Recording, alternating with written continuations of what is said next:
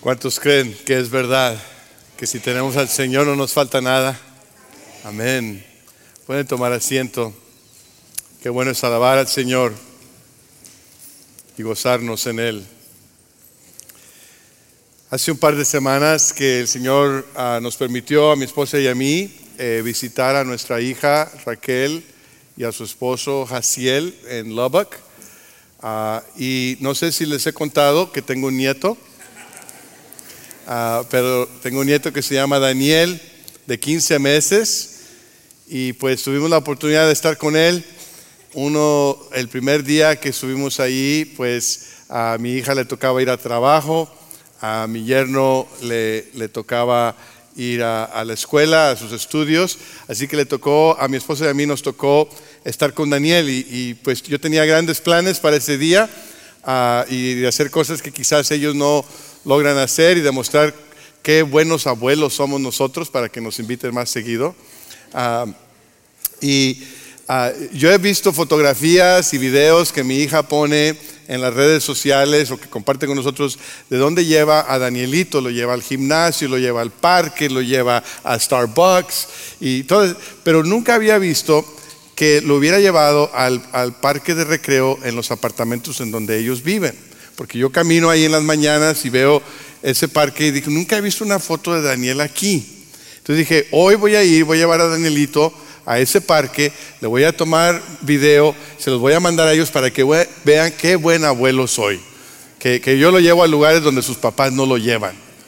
Y entonces fuimos ese día con Daniel en su carrito, iba encantado, estaba el clima ah, genial y llegamos allí al parquecito y ah, lo llevé y había equipo de juegos ahí, de recreo, y entonces le tomé un video. ¿Quieren verlo? ¿Quieren ver el video? Ok, quería asegurarme, se los enseño entonces.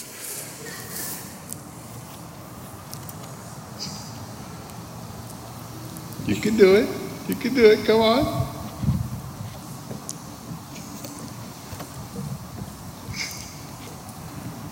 Yay, you reached the top, baby. You reached the top. Qué chulada de huerco, ¿verdad? Entonces le, tomé el video y se lo mando a, mi hija y a mi yerno mientras ellos están en, el trabajo y eso. Y, me dice, y mi yerno contesta y dice, wow, ¿en dónde fue eso? Y le dije, pues en el parque de recreo de tus apartamentos. O sea, para decirle, pues donde tú no lo llevas, ¿no? Y me contesta, no hay parque de recreo en nuestros apartamentos, ese es un parque para perros.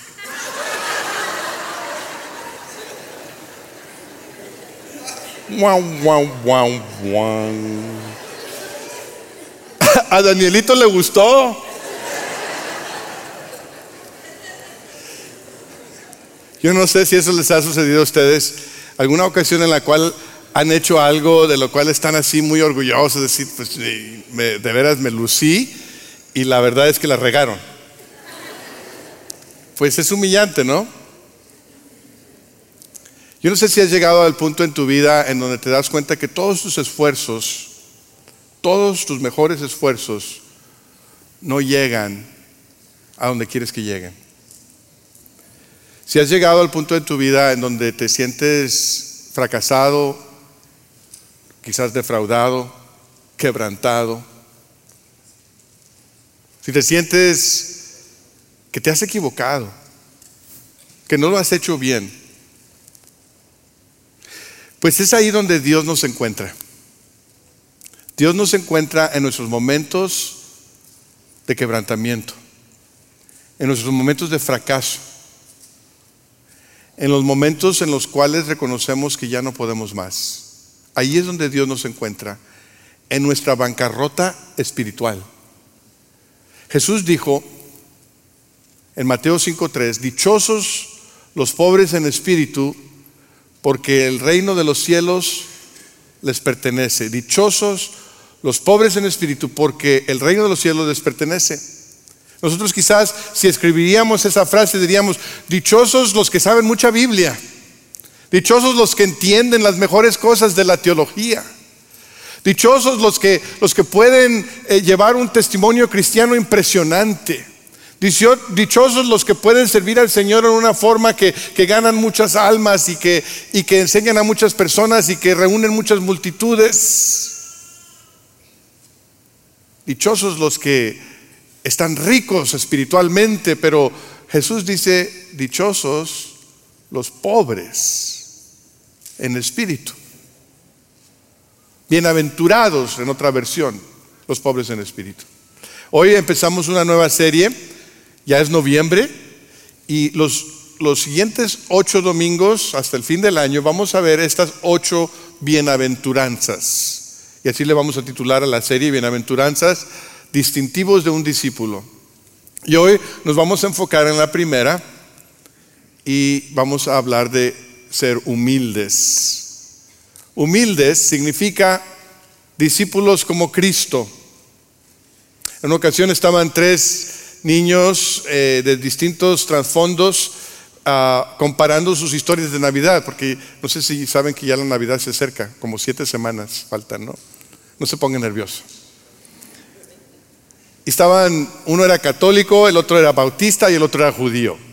Dice, pues, ¿cómo celebra tu familia la Navidad? Dice el, el, niño católico, pues nosotros compramos un pinito y compramos muchos regalos y el, en Nochebuena vamos a la misa de medianoche y llegamos a casa y nos tomamos de manos alrededor del pinito y cantamos Ave María.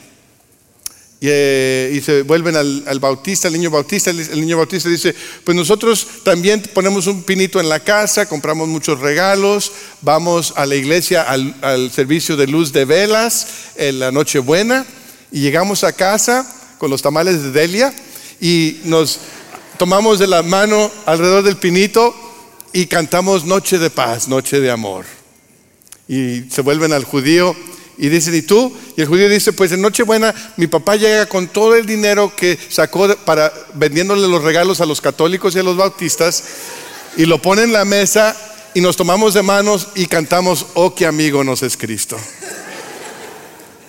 Pues esos estereotipos quizás nos caen bien o quizás no nos gustan, pero la verdad es que la forma en que nosotros practicamos nuestra fe nos caracteriza. La forma en que creemos y nos comportamos nos conecta con algún grupo. Y podemos decir, ah, él es de tal grupo, él es de tal denominación, él es de aquellos, porque se comporta así, se viste así, cree así. Y cuando vemos las bienaventuranzas, estas ocho frases que empiezan con dichosos son parte de un, un pasaje más amplio que se llama el Sermón del Monte Vemos que estas son las características que distinguen a los discípulos de Cristo. Si ustedes van a Mateo 5, principiando con el versículo 1, se van a dar cuenta ah, de cómo empieza todo esto de las bienaventuranzas. Dice el versículo 1, cuando vio a las multitudes, subió a la ladera de una montaña y se sentó. Sus discípulos se le acercaron y tomando él la palabra comenzó a, enseñar, a enseñarles diciendo. Entonces Jesús había principiado su ministerio, estaba enseñando, estaba sanando y, las multitudes se acercaban, querían recibir bendición, querían recibir un milagro, querían escuchar una palabra de aliento y Jesús les ministraba, Jesús eh, se, les amaba, se preocupaba por ellos. Pero no todos los que vienen en la multitud son discípulos. No todos los que asisten a la iglesia son discípulos. Hay un momento en el cual hay que enfocarnos con los discípulos y decirles, esto es lo que te toca a ti y, es lo que el Señor Jesús hace. Se sienta y enseña a sus discípulos todas las bienaventuranzas, todo el sermón del monte es dirigido a los discípulos. Esa es una declaración del discipulado de parte de Jesús mismo. Y todo lo que sigue ahí tiene que ver con ello.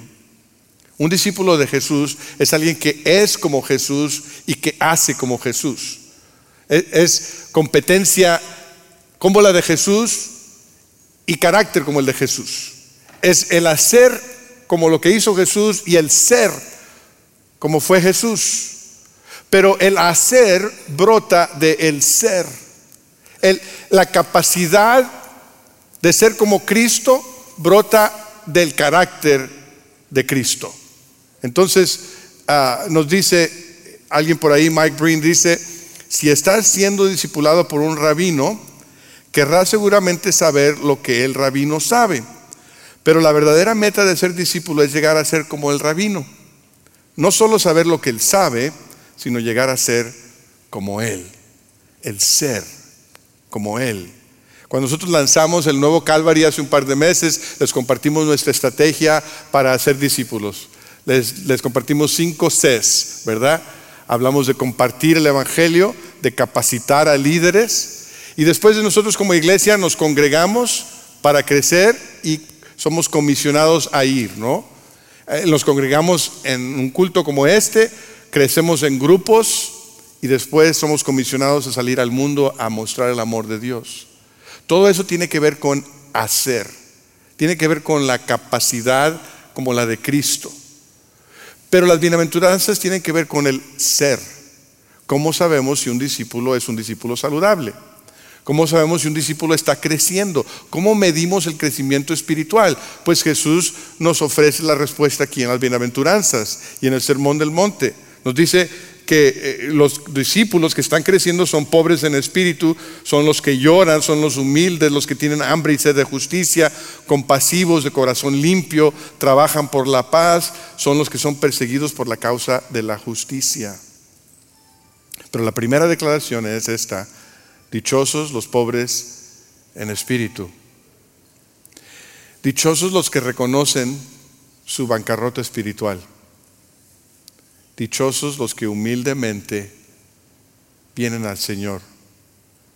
Esos son como Cristo, porque Cristo modeló la humildad, ¿no es cierto? Él dejó toda su gloria, toda su comodidad, para venir a nacer en un pesebre, en donde comen las vacas y los burros. Se humilló hasta lo más bajo para ser nuestro siervo, para venir a servirnos a nosotros, pecadores. Y la Biblia nos dice que lo debemos imitar en ello. En Filipenses dice, la actitud de ustedes debe ser como la de Cristo Jesús, quien siendo por naturaleza Dios, no consideró el ser igual a Dios como algo a que aferrarse. Por el contrario, se rebajó voluntariamente, tomando la naturaleza de siervo y haciéndose semejante a los seres humanos. Y al manifestarse como hombre, se humilló a sí mismo y se hizo obediente hasta la muerte y muerte de cruz. El que era el más rico espiritualmente del universo se hizo pobre, se humilló, nos dio el ejemplo. Entonces el ser pobre en espíritu es ser como Cristo es imitarlo a Él, es dejar que Él muestre su humildad a través de nosotros. Los discípulos de Jesús demuestran que son discípulos en su humildad, en su pobreza de espíritu. Pero humildes también significa ir en contra de la corriente religiosa. Hace un par de domingos ustedes escucharon a, a, uno de nuestros invitados que vino de otro país y nos habló de la iglesia ortodoxa en su país y cómo esa iglesia tiene tantas tradiciones Supuestamente es una iglesia cristiana, pero no predica a Cristo, no predica el Evangelio. Han perdido de vista lo, más importante, lo más central. El domingo pasado eh, estuve aquí con ustedes pretendiendo ser Martín Lutero ah, y les recordé de la iglesia medieval y de cómo la iglesia medieval se había enamorado del poder y de la política y Dios levantó a los reformadores para recordarles lo esencial, lo central del Evangelio. Y es que en la historia el cristianismo muchas veces se ha desviado del Evangelio, se ha desviado de Cristo, se ha contaminado con el poder y la política. Entonces cuando Jesús declara dichosos los pobres en espíritu, está haciendo una declaración que va en contra de la corriente. Iba en contra de la corriente romana. El imperio romano era un, era un imperio orgulloso, arrogante, poderoso, dominante intimador. Y cuando el Mesías viene, se espera que el Mesías eh, levante otro reino, que vaya en contra del reino romano y le demuestre al reino romano que el reino de Dios es más poderoso que el reino romano. Quizás unos esperaban que Jesús le enseñara a sus discípulos cómo declarar sus derechos, cómo declarar su poder, cómo declarar su suficiencia, porque ellos le servían al Dios verdadero, no a los dioses falsos de los romanos. Pero cuando Jesús adiestra a sus discípulos, en lugar de enseñarles cómo, eh, cómo establecer su dominio, les dice, bienaventurados los pobres en espíritu, en contra de la corriente, en contra del sentido común humano. Pero lo que es lo que es aquí para marcarse, remarcarse aún más, es que no solamente va en contra de la corriente del mundo, sino que va en contra de la corriente religiosa del día. Se da cuenta que cuando ustedes leen los evangelios, que el Señor Jesús no se molesta con las prostitutas, no se molesta con los publicanos, no se molesta con los pecadores que quedan afuera. ¿Saben con quién se molesta? Con los religiosos, con los fariseos, con los escribas. Los líderes religiosos judíos creían en el verdadero Dios, tenían una teología correcta, creían en las verdaderas escrituras, tenían la ley de Moisés y los profetas, pero se habían desviado de tal forma que cuando el Mesías estaba enfrente de ellos no lo reconocían. Los fariseos, los saduceos, los sacerdotes en el templo se habían vuelto, nacionalistas.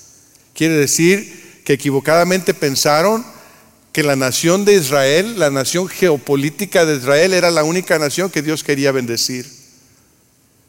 Y su nacionalismo los llevó al racismo, porque llegaron a odiar a las otras razas porque no adoraban al verdadero Dios.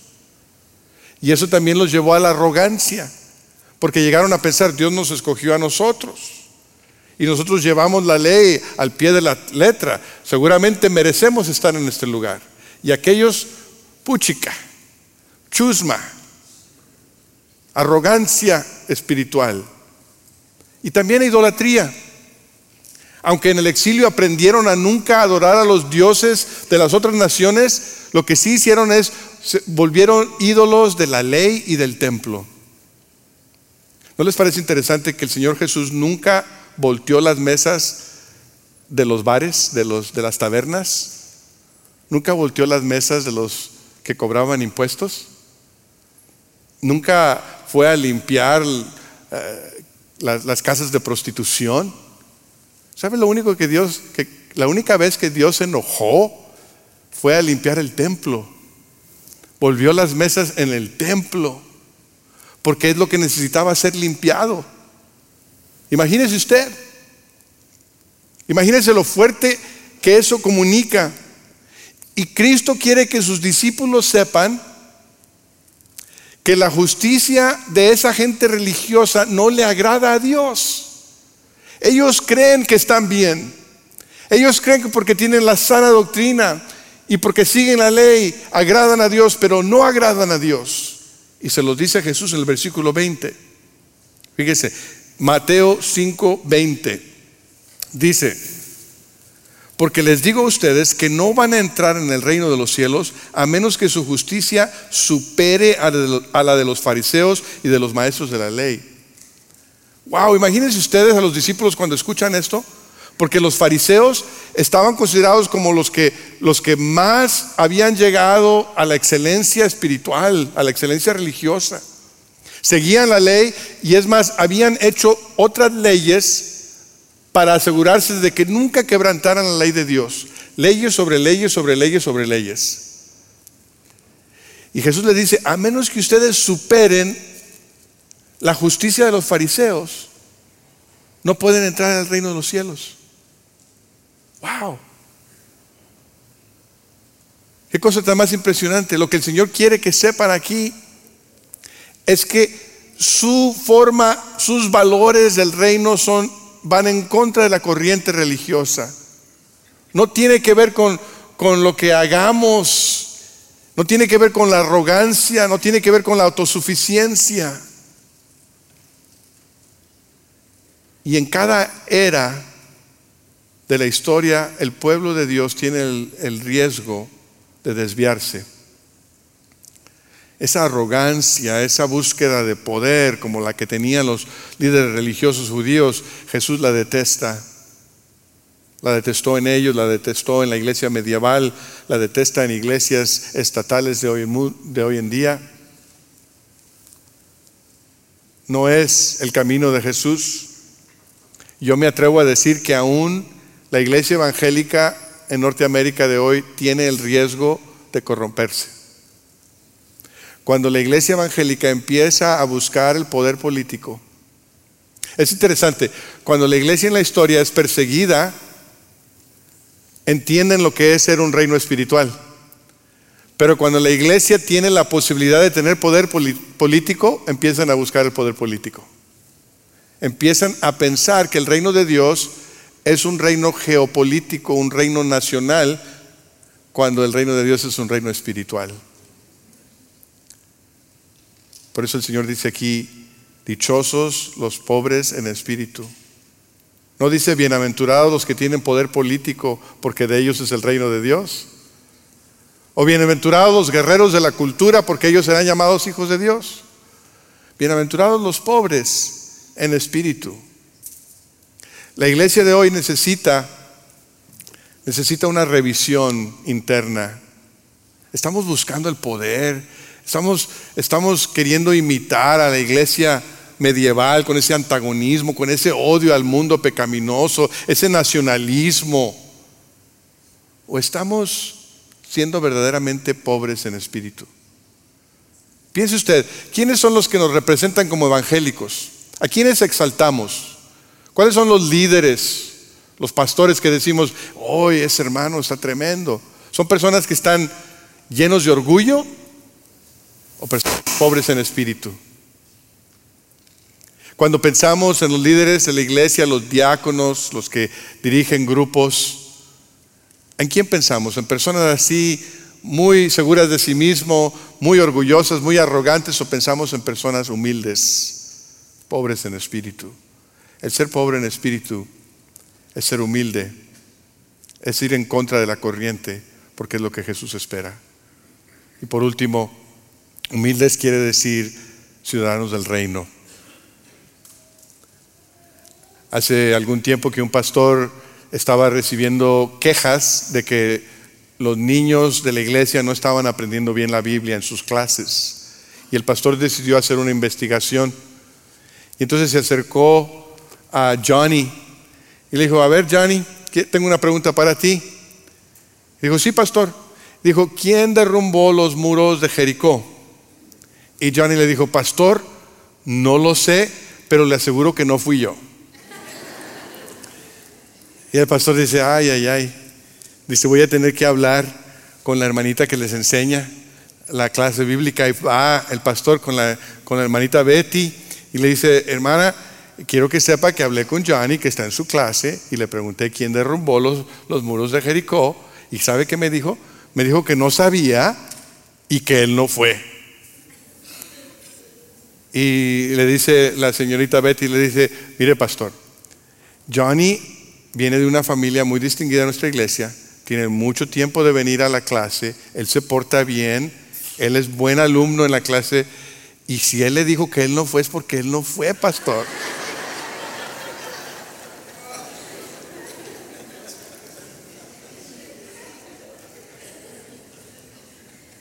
Y dice el pastor, esto lo voy a llevar a los diáconos porque está mal. Lo voy a llevar a los diáconos. Le llama al presidente de diáconos y le dice, Rubén, ¿qué crees? dice, mira, hablé con Johnny, le pregunté quién derrumbó los muros de Jericó y me dijo que no sabía que no fue él. Le hablé a la maestra de la clase bíblica y ella me dijo que si Johnny dijo que no fue, es que porque no fue. Y parece que nadie sabe quién derrumbó los muros de Jericó. Y el presidente de diácono le dice, pastor, este, ¿Por qué se preocupa? ¿Por qué, ¿Por qué se mortifica? Díganos dónde están los muros, los componemos y pagamos la cuenta.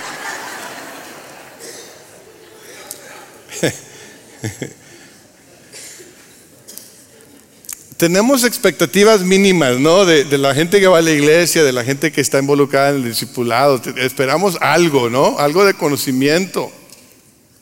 Y Dios tiene expectativas de aquellos que viven en el reino de los cielos.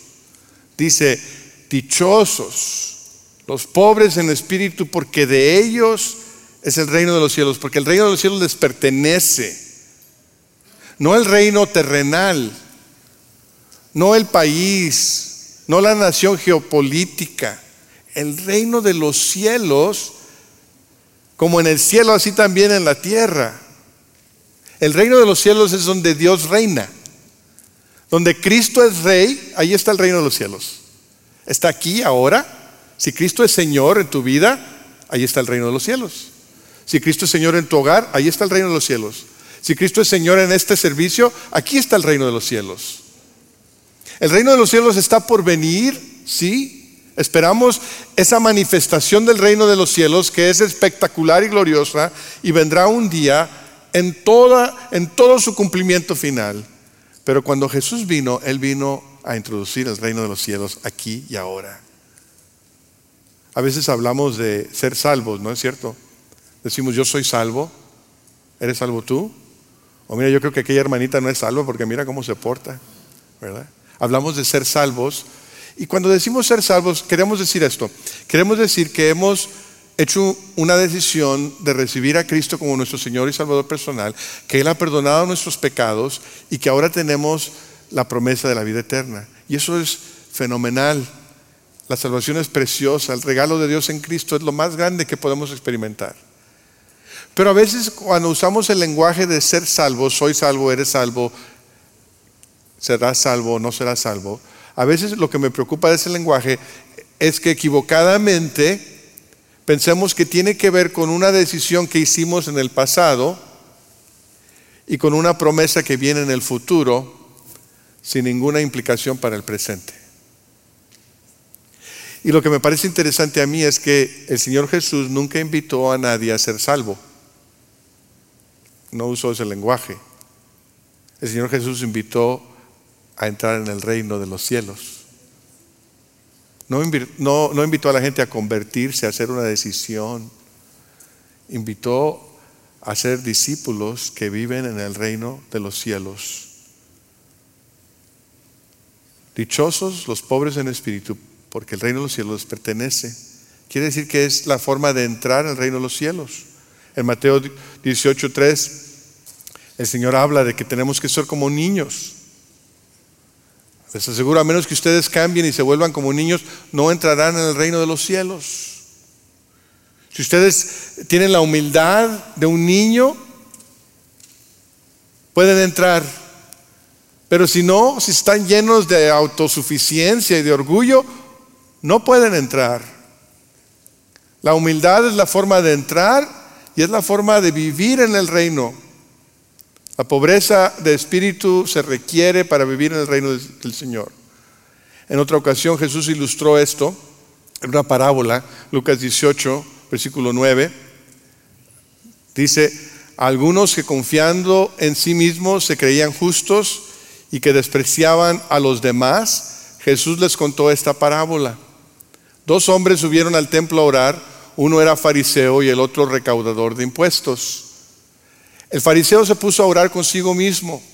Oh Dios, te doy gracias porque no soy como otros hombres, ladrones, malhechores, adúlteros, ni mucho menos como ese recaudador de impuestos. Ayuno dos veces a la semana y doy la décima parte de todo lo que recibo. En cambio, el recaudador de impuestos que se había quedado a cierta distancia ni siquiera se atrevía a alzar la vista al cielo, sino que se golpeaba el pecho y decía, oh Dios, ten compasión de mí, que soy pecador. Les digo que este, hablando del recaudador de impuestos, y no aquel, hablando del fariseo, volvió a su casa justificado ante Dios, pues todo lo que pues todo el que a sí mismo se enaltece será humillado y el que se humilla será enaltecido. No es los que se jactan de creer la sana doctrina y de llevar a cabo la vida cristiana de la forma correcta los que son justificados con Dios. En el reino de los cielos no hay lugar para los arrogantes aquellos que se la pasan jactándose de lo bueno que son y de lo espirituales que son, son detestables a Dios y a los demás. La única cosa de la cual nos debemos jactar, La única cosa de la cual debemos presumir es la cruz de Cristo. Porque en la cruz recibimos gracia y misericordia. Es a los pies de la cruz que caímos de rodillas diciendo, soy pecador y necesito tu misericordia. Y en la cruz de Jesús, donde Él nos ama, donde Él nos perdona, donde Él nos salva, donde Él nos rescata, ahí está nuestra gloria. Y es la gloria de Dios la que exaltamos. Me ha dado mucho gusto conocer a personas nuevas que el Señor ha estado trayendo a nuestra congregación durante este año. Hace algunos meses que el Señor trajo una familia al servicio de inglés y ah, la persona es, una persona muy distinguida, muy, muy educada, eh, es psiquiatra y tiene una familia eh, eh, pues que han estado en, la iglesia, en otra iglesia por mucho tiempo, conocen de la Biblia, conocen del Señor. Y platicando con él en la plaza de conexión, le dije, me da mucho gusto que estén asistiendo aquí. Y me dice, sí, empezamos a venir aquí porque nuestros hijos se conectaron con el ministerio de estudiantes, no estaban yendo a la otra iglesia, pero aquí sí están yendo y si ellos van a estar aquí, pues nosotros los vamos a apoyar. Le dije, ah, qué bueno. Me dijo, pero en ese proceso me, uní a un grupo de varones eh, donde nos reunimos semanalmente aquí en Calvary y abrimos nuestro corazón, hablamos de las cosas que nos han quebrantado, de nuestros fracasos, de nuestras luchas, oramos los unos por los otros y, nos exhortamos a crecer espiritualmente, a ser mejores esposos, mejores padres. Y me dijo, y me acabo de dar cuenta que Dios no nos trajo aquí por nuestros hijos, Dios me trajo a mí por mí porque yo necesitaba estar aquí. Y yo dije, wow, esa es pobreza de espíritu. Alguien educado, respetado, que conoce bien la Biblia, que ha sido cristiano por mucho tiempo, pero que dice, todavía necesito de Cristo. Todavía mi corazón quebrantado, mi pobreza de espíritu necesita de la gracia de Dios. Qué contraste aquellos que no dejan abrir su corazón, que están llenos de orgullo, que creen que están en control de su vida. Porque hoy la Biblia nos recuerda que en el reino de Dios los arrogantes pierden y los humildes ganan. Los arrogantes se quedan afuera y los humildes están adentro. Dichosos los pobres en espíritu, porque el reino de los cielos les pertenece. Y la pregunta que yo tengo para ti esta tarde es, ¿dónde te encuentras tú? ¿Cómo está tu corazón?